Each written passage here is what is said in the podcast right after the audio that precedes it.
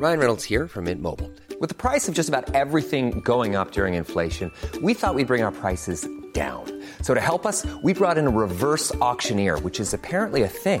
Mint Mobile unlimited premium wireless. Ready to get 30, 30, bit to get 30, bit to get 20, 20, 20, bit to get 20, 20, bit to get 15, 15, 15, 15 just 15 bucks a month. So, Give it a try at mintmobile.com slash switch. $45 upfront for three months plus taxes and fees. Promo for new customers for limited time. Unlimited more than 40 gigabytes per month. Slows. Full terms at mintmobile.com. La cocina, el lugar perfecto donde todo sucede. Aquí empieza el viaje culinario. Acompaña a la chef Ana Martorell a descubrir el secreto para encontrar el sabor imposible que obsesiona. Bienvenidos a Gastrolab. Comenzamos. Hola, hola, hola a todos. Buenísimas tardes. Les tenemos preparado un programa súper especial. Hoy Juan Carlos Prada, Priscila Reyes, Hola, no en hola. cabina, sino en nuestras casas. Traemos un programa. Oigan, ¿saben de dónde viene el cacao? Sí, chef. Claro que sí. Eso todos lo sabemos y el que no, pues es momento que escuche bien porque el cacao es mexicano. Oigan, ¿saben cómo blanquear, cómo escalfar y cómo escaldar? No, bueno. Ni idea. Arranquemos el programa, oído. Oído, Oído, chef. Y primero, la entrada. México lindo y bien rico. Ay, el cacao. Delicia. 100% mexicano. ¿Cómo no? ¿Están de acuerdo? Sí. Es amado por todo el mundo porque ¿saben qué? Nos da el chocolate. ¿Y qué haríamos sin el chocolate? No, No, no. sé si sean fan del chocolate o no. Fan, fan. Mega fan. pero del amargo. Ah, yo también, fíjate. Es que te voy a decir que muchos dicen que el chocolate blanco no debería llamarse chocolate. No, pura manteca, ¿no, chef? Sí, Guácala. pura grasa. Qué Tiene, asco. sí. Ay, qué asco. Bueno, pero de repente una tartaleta con chocolate blanco y frambuesa no le cae mal Bueno, eso sí. absolutamente A nadie. Pero a, A ver, nadie. recordemos que el chocolate aparte nos da endorfinas y el chocolate nos da alegría y nos da energía, muchísima. Fíjense.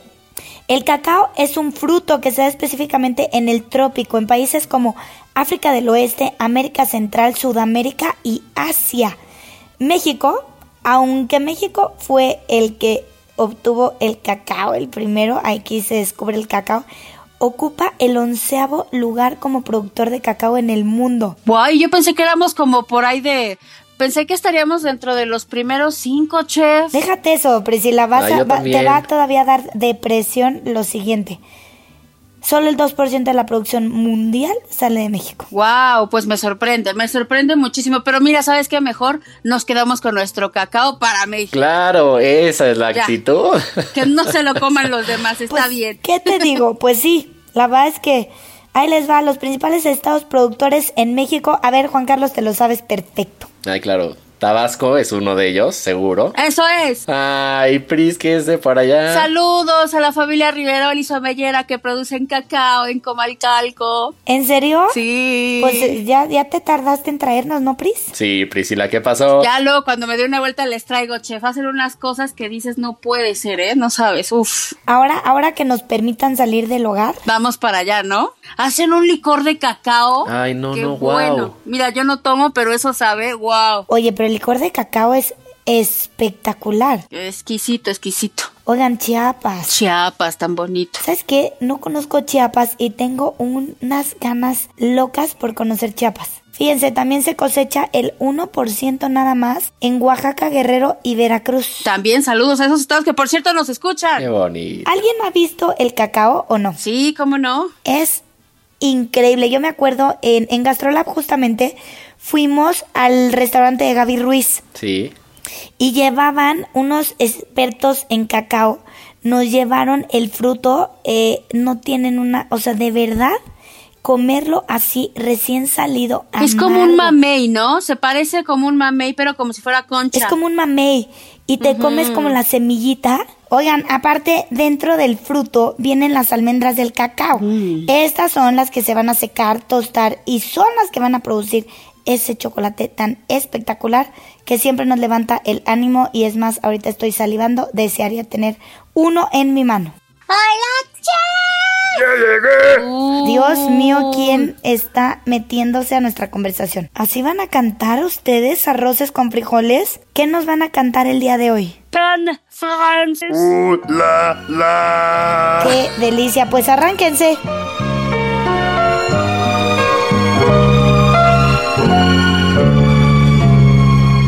Haremos algo que no tiene igual. Y no es mito ni ningún tabú. A quien lo come le da un patatús. Pues son bien ricos y debes probar. Pan francés a disfrutar. No tengo carne. Para que todos coman.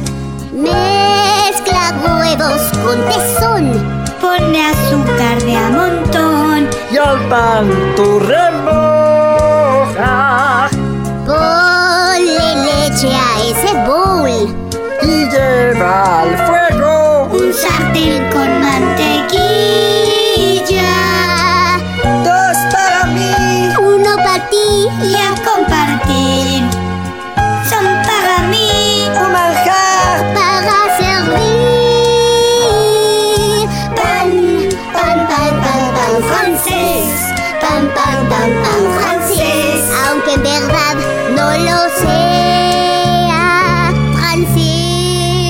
Francés. Delicieux.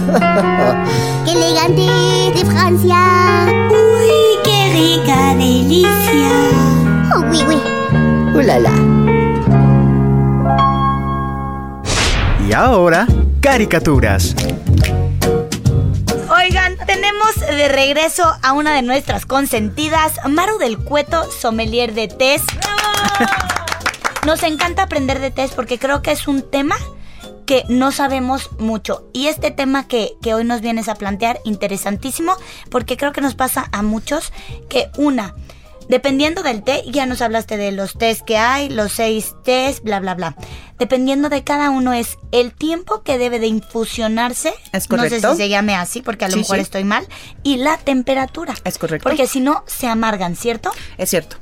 Cuéntanos un poquito la variación de minutos y de temperaturas que hay entre ciertos test. Ok, digamos que tenemos un rango general de tiempos y temperaturas. Eh, normalmente no bajan de los 70 grados y no, no pasan de los 95 grados la temperatura del agua. O sea, ¿no? nunca hierve. Tenemos, nunca. Tenemos un rango muy, muy amplio en ese sentido. Hay excepciones, hay test que bajarán a 60, 65 grados, como hay otros que subirán a 98, pero son excepciones. La mayoría de los rango, de los test se infusionan en el rango de los 70 a 95 grados, ¿no? O sea, hay, por ejemplo, un yokuro, que es como la excepción más baja de la regla, porque se infusiona a 50 grados. O sea, es, un- es una temperatura bajititita, bajititita. O sea, te lo tomas y Lo no que te va a pasa es que la, la cantidad de té que pones es muy poquita. Entonces va a necesitar una temperatura, temperatura muy baja, porque si no es muy fácil quemar la hoja. Ah, eh, recordemos que es, estamos hablando de hojas, entonces uno quema la hoja muy rápido, ¿no? O sea, incluso no solo en los tés, cuando tú pones a hacer una verdura en agua, o sea, la pones a blanquear, la pones a hervir, tienes que cuidar mucho el tiempo en Claro, el que si está. no se le va el color, Porque si no se le va el color. Entonces, le pasa lo mismo a la hoja de té, ¿no? Tomemos en cuenta que es una hoja que naturalmente era verde, que oxidamos para quitarle el agua. Entonces, lo único que queremos es que recobre la humedad para sacar la esencia. Entonces no podemos quemarla, por eso es tan tan importante el tiempo. Eh, el tiempo y la temperatura. El tiempo va de los 2 minutos a los 12 minutos. Hay excepciones que te llevan 15 minutos, pero son excepciones. La mayoría se localizan en ese rango, ¿no? También otra cosa importante que muchas veces no tomamos en, en cuenta es el agua. No se puede utilizar cualquier tipo de agua, ¿no? Nosotros estamos muy acostumbrados Claro, a abrir el grifo de casa, sí. exactamente, y ponemos el agua. Y entonces resulta que a lo mejor tú vives en Mérida y el agua de Mérida es súper dura, ¿no? Y esa agua ya no te va a servir. Entonces tú tienes que tener, antiguamente en, en China se decía que podías obtener agua de tres lugares, que era de manantiales, de ríos o agua de lluvia. Quiero, creo, pues Señora, ahorita a sacar la cubeta, ahora que es... Justo es lo que iba a decir, exacto. Justo es lo que iba a decir. No, yo no usaría el agua de lluvia, ¿no? Pero usaría el agua de manantial y demás. Entonces, pues sí, hay marcas de agua que, que son las adecuadas para hacer. No, pero pues la contaminación ya después sería... justo por eso tienes que comprar ciertas marcas de agua que sus estándares de filtración y demás son adecuados. O sea, no es como que llegaste a un río y pues yo no sé No, si la- yo no sé si lavaron ahí Claro, ropa y estoy claro. tomando agua con jamón, jabón, ¿no?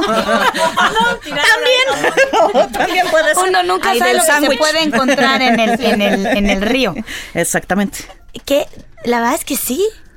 Oye, y entonces donde te hacen todos estos test, se supone que el agua es muy cuidada. Sí, sí, sí. El agua es muy cuidada. Y si se dan cuenta, cuando te hacen estos test, ponen eh, tanto termómetros como timers. Sí, claro. Porque, y o sea, y te dan y enseguida te dicen, te hablo en tantos minutos. Y luego te dicen, te hablo en tantos otros. Porque cada té, ¿no? Tiene diferente tiempo, diferente temperatura.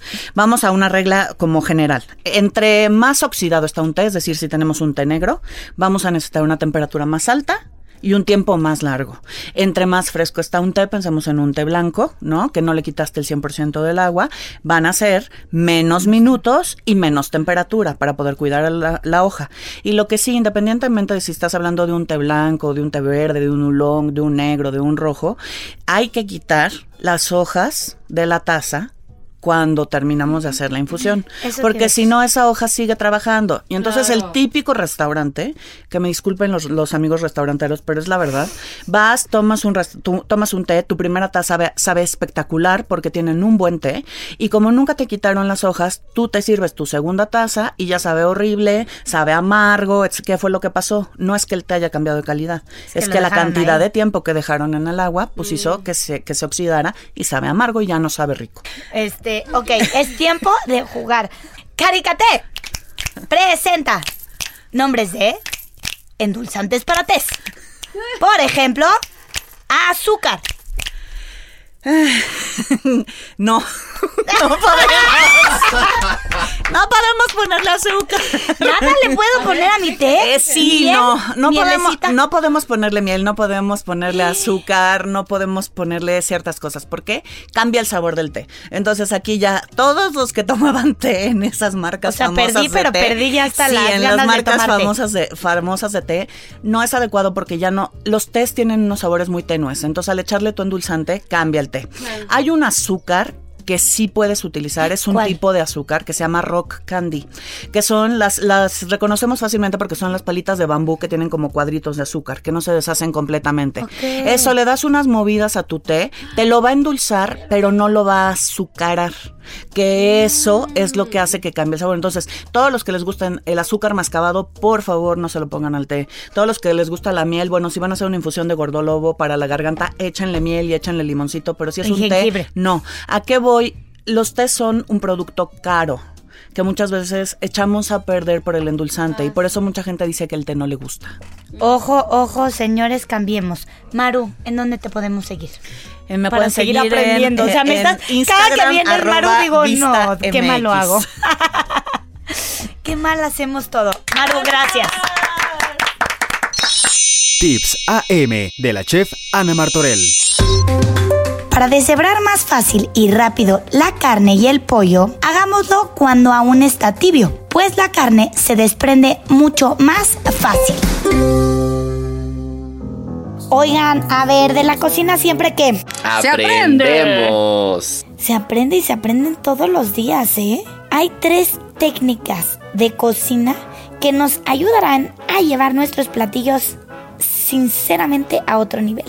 Son básicos que debes de aprender y sabes que si te lo sabes, incluso vas a poder sorprender a cualquiera. Ahí les va. No sé si algunos se lo sepan o no, pero está el escaldado, el escalfado y el blanqueado. Pero ni idea, chef. El O sea, yo escalfado sí- nada más me suena a huevo. Ese. Pero los demás no tengo idea qué Ah, son. me suena- o sea, yo el blanqueado lo conozco, el escalfado sé para qué lo usan en algunas veces, pero el escaldado no tengo ni idea. Venga, por favor, ilumínanos, chef. Ahí les va. Son términos que son súper confusos y ambiguos, pero que hoy vamos a aclarar. Escaldar implica sumergir un alimento por un tiempo determinado en un líquido que esté hirviendo. Comúnmente usamos agua. Esta técnica la usamos muchísimo y nos facilita, por ejemplo, el pelado de ciertos productos acentuar colores en los ingredientes y hasta nos ayuda a retirar ciertas impurezas de la piel de los mismos. Por ejemplo, les voy a dar un ejemplo para que entiendan perfecto. Se usa con los jitomates y duraznos para retirar la piel, da un color increíble y limpiar, por ejemplo, vísceras. Chef, entonces con razón cuando te lastimas el paladar, no sé si les ha pasado que, se raspan la pielecita de la lengua o el paladar lo tienes escaldado, mira.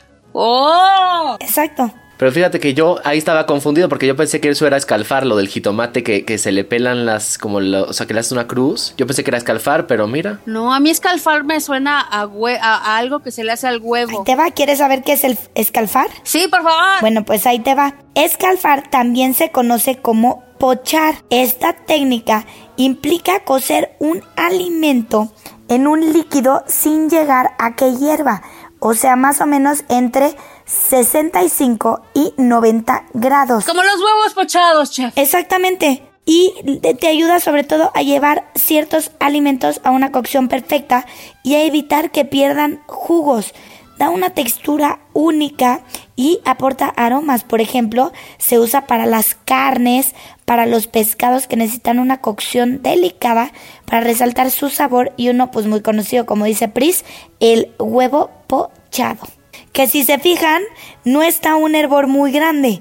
Por lo tanto, por ejemplo, en pescados y en huevo no es como que vaya a hervir y se va a desbaratar todo. Ahora, escuchen bien, el blanqueado. Este supone resaltar aún mucho más el color de ciertos ingredientes, así como su textura, sabor.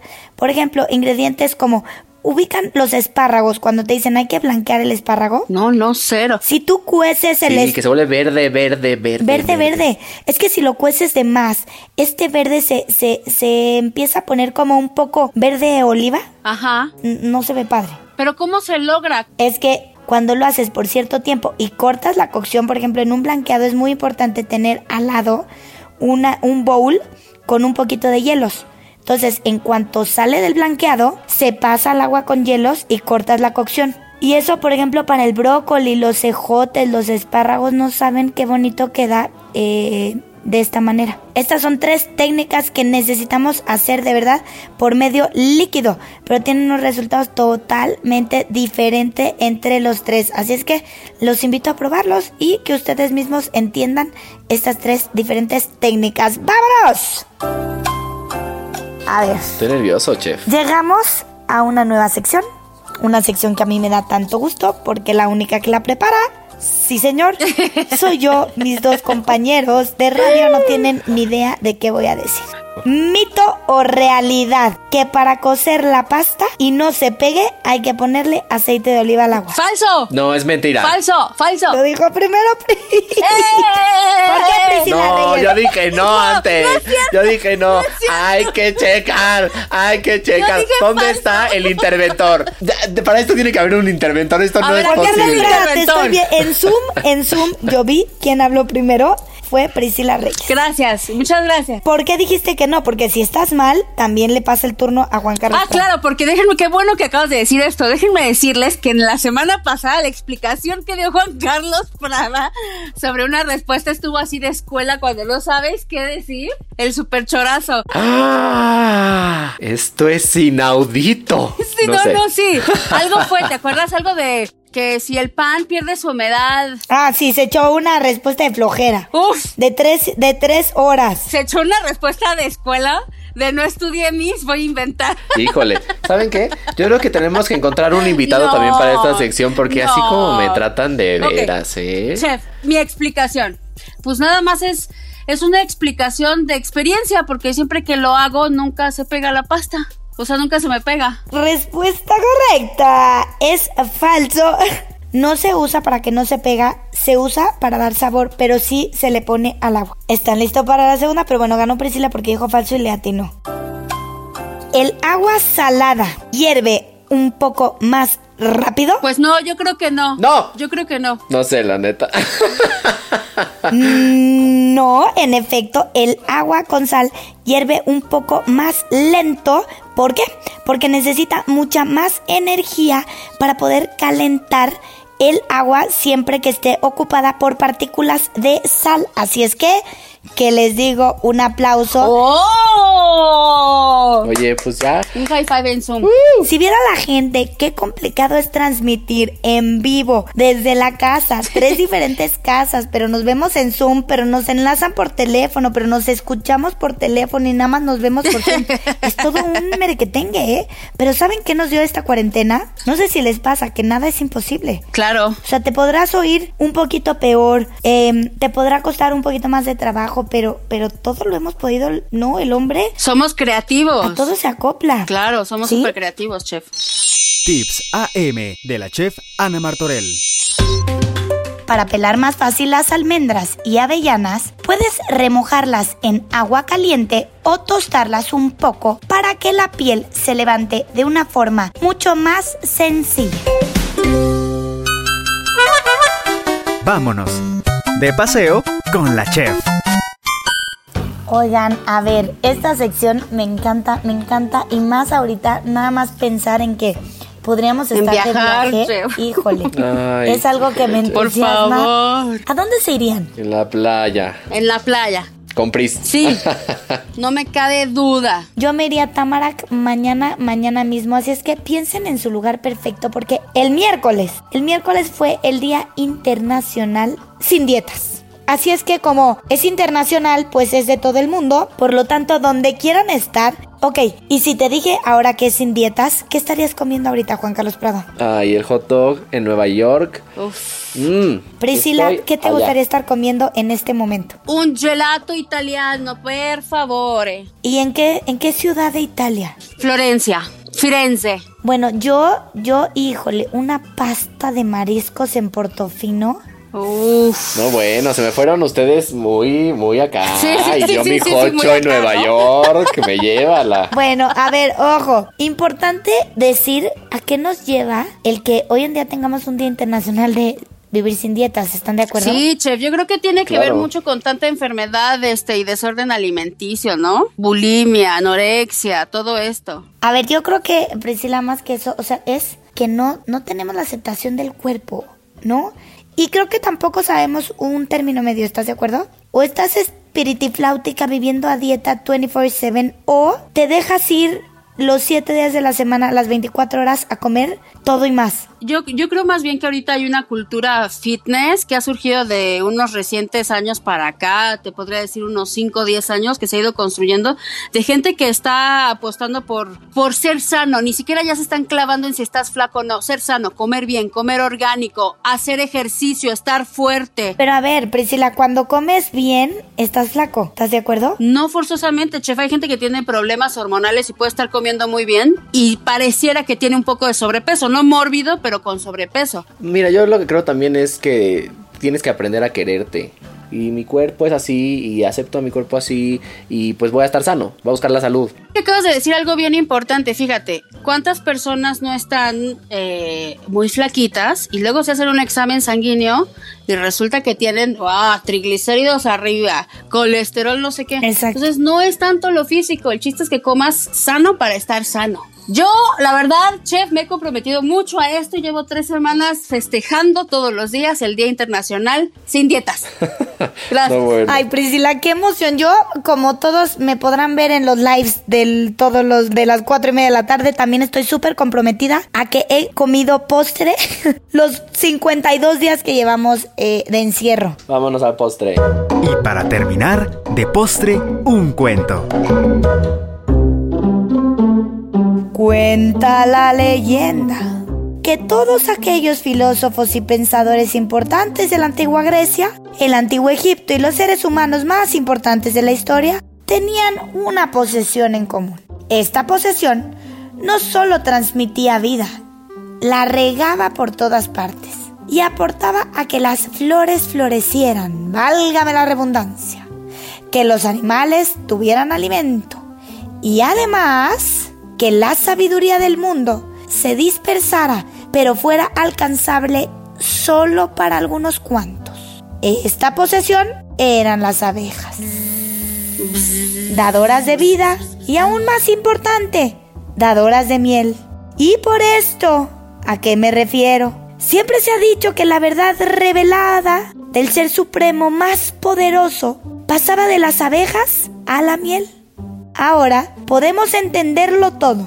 Ese conocimiento que albergaban unos cuantos y todo gracias a la miel. Bravo, un aplauso para nuestra sacerdota dando vida. Sí, sí. Sí, hoy sí tocó sermón, el evangelio, todo al mismo tiempo. Oye, las abejas son vida, de verdad. Exacto, la verdad es que pues Esa mira, es la reflexión de hoy. Las abejas son vida. Eso es todo. Las abejas son- Eso es todo. Eso es, eso es todo. Oigan, siempre es un gusto que llegue el fin de semana, una para no trabajar y dos para verlos. Y dos para verlos.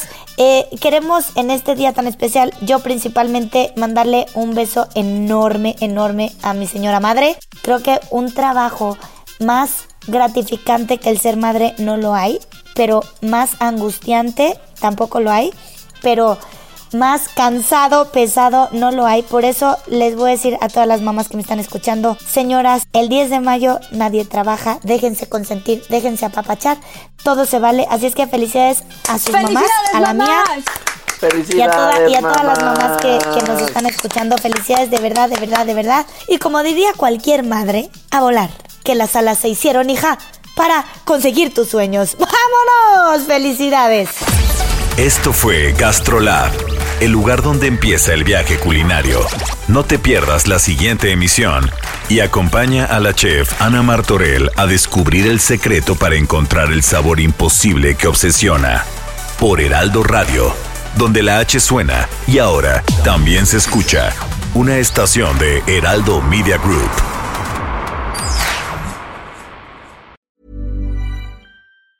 Hi, I'm Daniel, founder of Pretty Litter. Did you know cats tend to hide symptoms of sickness and pain? I learned this the hard way after losing my cat, Gingy. So I created Pretty Litter, a health monitoring litter that helps detect early signs of illness by changing colors, saving you money and potentially your cat's life. Pretty Litter is veterinarian developed, and it's the easiest way to keep tabs on your fur baby's health right at home. Go to prettylitter.com and use code ACAST for 20% off your first order and a free cat toy. Terms and conditions apply. See site for details.